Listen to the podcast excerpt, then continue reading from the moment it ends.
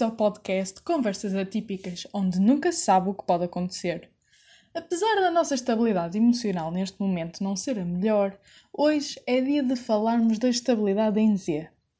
Todos sabemos que, consoante no domínio S, um sistema é estável se os seus polos se encontrarem no lado esquerdo do plano S, no domínio Z, um sistema é estável se os seus polos se encontrarem dentro do círculo unitário.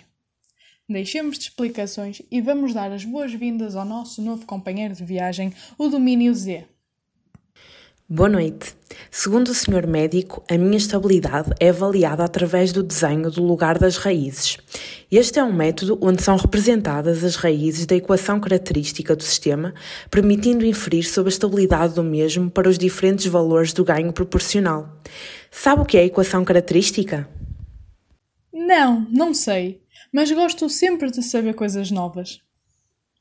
Ora bem, a equação característica de um sistema corresponde à equação obtida quando se iguala a zero o denominador da função de transferência em malha fechada. A solução da equação característica corresponde aos polos da função. Já estou a entender a lógica da coisa.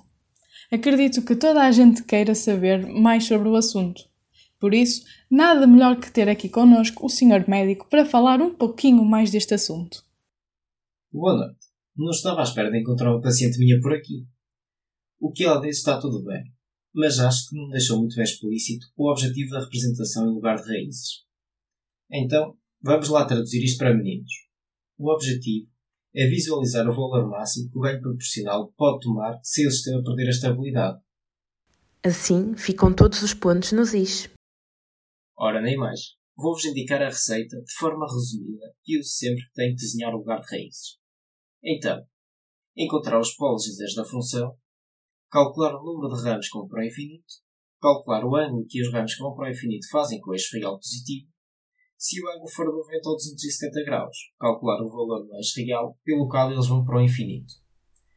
Caso exista pontos de convergência ou dispersão, calcular o valor no eixo real em que isso acontece. Se a vida fosse como uma lista, tudo seria muito mais simples. Muito obrigada pela vossa participação e um bem-aja. Até uma próxima. Não se esqueçam de se manterem na linha. Chegamos, assim, ao fim de mais um episódio de Conversas Atípicas, onde nunca sabe o que pode acontecer. Podem nos acompanhar nas aulas do Controle Digital às terças-feiras, das nove ao meio-dia, com a professora Filomena Soares. Fiquem bem Fiquem em casa, não usem máscara por baixo do nariz do vosso grupo 2.